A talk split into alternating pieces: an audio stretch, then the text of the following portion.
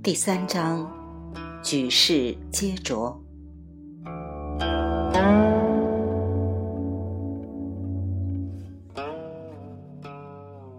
尽管饮食传统是中国社会一个必不可少的组成部分，但是直到公元三世纪末，中国官员才开始费心思去讲饮食的贡献。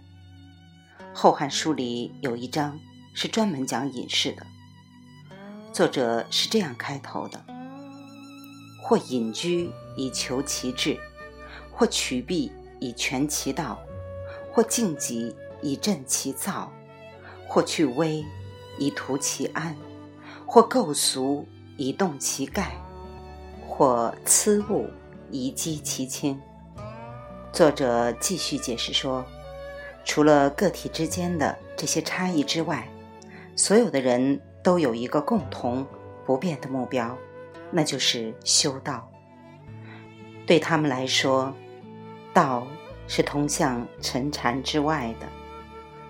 虽然孔夫子同意“道不行义”，但是他仍坚持待在沉禅里，因为他认为，作为一个敬道的人，说服那些当权者为政以德是他的责任。那些为政以德的人，就好比北极星，世界会围绕着他而和谐的旋转。不是每个人都是这样乐观的。楚狂皆于样狂以避世自保。他曾经从孔子身边走过，作歌曰：“凤兮凤兮，何德之衰？往者不可见，来者犹可追。已尔已尔，今之从政者殆尔。”对于一部分人来说，修道意味着孤独的生活。而对另外一部分人来说，则意味着从政生涯。不管一个特定的个体可能会做出什么样的选择，在整个中国历史上，关于这两种选择之间的辩论是永无休止的。在《楚辞》里，渔父继续着这场辩论：“屈原既放，游于江潭，行音则畔。”颜色憔悴，形容枯槁。渔父见而问之曰：“此非三闾大夫于？何故至于斯？”屈原曰：“举世皆浊，我独清；众人皆醉，我独醒。是以见放。”渔父曰：“圣人不凝滞于物。”而能于世推移，世人皆浊，何不鼓其泥而扬其波？众人皆醉，何不扑其糟而啜其力？何故深思高举，自令放为？屈原曰：“吾闻之，心慕者必弹冠，心欲者必振衣。”安能以身之察察，受物之门门者乎？宁负相留，葬于江鱼之腹中？安能以浩浩之白，而蒙世俗之尘埃乎？渔父莞尔而笑，鼓意而去，乃歌曰：“沧浪之水清兮，可以濯吾缨。”沧浪之水浊兮，可以濯吾足。随去，不复于言。屈原是中国历史上第一位伟大的诗人。大约公元前三百年左右，他以三闾大夫的身份供职于楚国宫廷。在楚国附近，有沧浪河流过，由于批评了楚王的过失。以及遭到同僚的诽谤，屈原被流放到长江南岸的沼泽地带。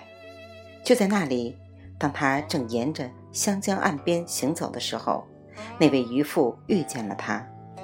屈原对楚王的昏聩感到失望，又不可能继续从政，所以他的前途怎么样，应该是显而易见的了。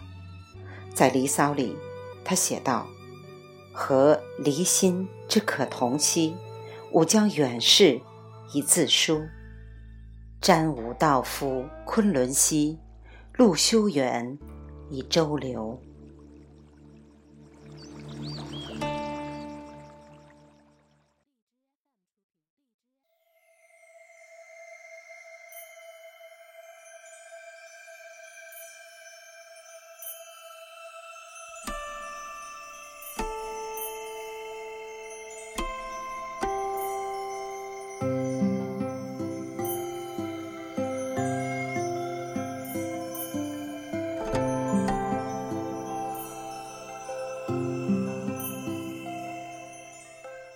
但是屈原没能成为一位隐士，他也从来没有到达过昆仑、终南山一带。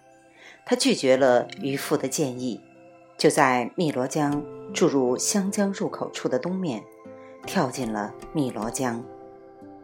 每年的阴历五月初五，中国人仍然划着龙舟去捞救屈原，人们往水里扔粽子，好让鱼龙。乱作一团，以争取时间，使龙舟能够追上屈原。但是，不管人们怎样努力，诗人依旧年年沉水，只苦了中国的江河，变得越来越浑浊了。道德和政治之间的矛盾是隐士传统的核心。如果说屈原发现了，要如自己所愿解决这两者之间的矛盾很困难，那么应该说他不是唯一有这种感觉的人。在屈原投江之前八百年，有一对兄弟也面临着同样的问题，他们的名字是伯夷和叔齐。当伯夷和叔齐听说新建立的周朝的创始者不但反叛自己的君主，而且还没有如礼安葬自己的父亲，就起兵远伐的时候，他们厌恶的拂袖而去，迁居到了首阳山。他们就是这样坚持自己的原则的。首阳山在黄河北岸，在终南山东端的对面，离舜继位前的隐居地不远。舜以忠孝闻名。而这两种品质为伯夷和叔齐所敬重，但是与舜不同，这对兄弟没有遇到欣赏他们这种品质的明君。在隐居期间，他们停止食粥粟，靠喝鹿奶和吃微菜为生。这种做法让批评者无从智慧，最后他们饿死了。司马迁在他们的传记里面提到。为了抵御饥饿，分散注意力，他们经常唱下面这首歌：“登彼西山兮，采其微矣；以报亦报兮，不知其非矣。神农于下，乎淹没兮，我安是归矣？余皆卒兮，命之衰矣。”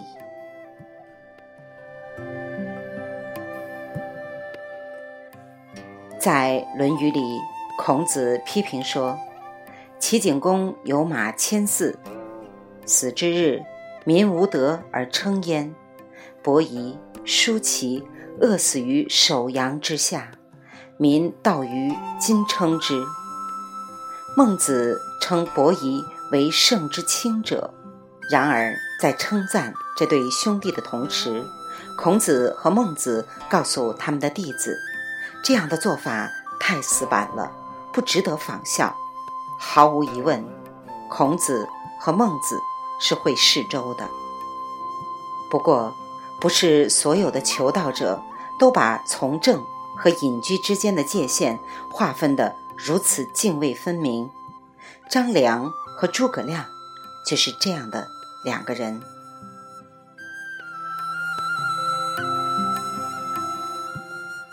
未完待续，来自清音儿语子清分享，欢迎订阅收听。